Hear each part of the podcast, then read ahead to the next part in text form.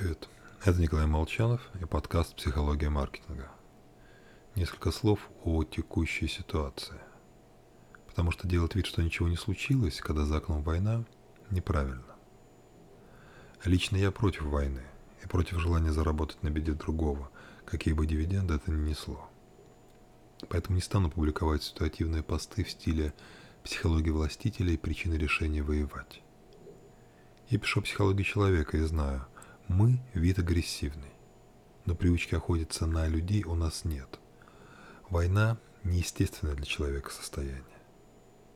Поэтому пропаганда публикует всякие истории о зверствах, стремится представить противника не вполне человеком, оправдывая убийство.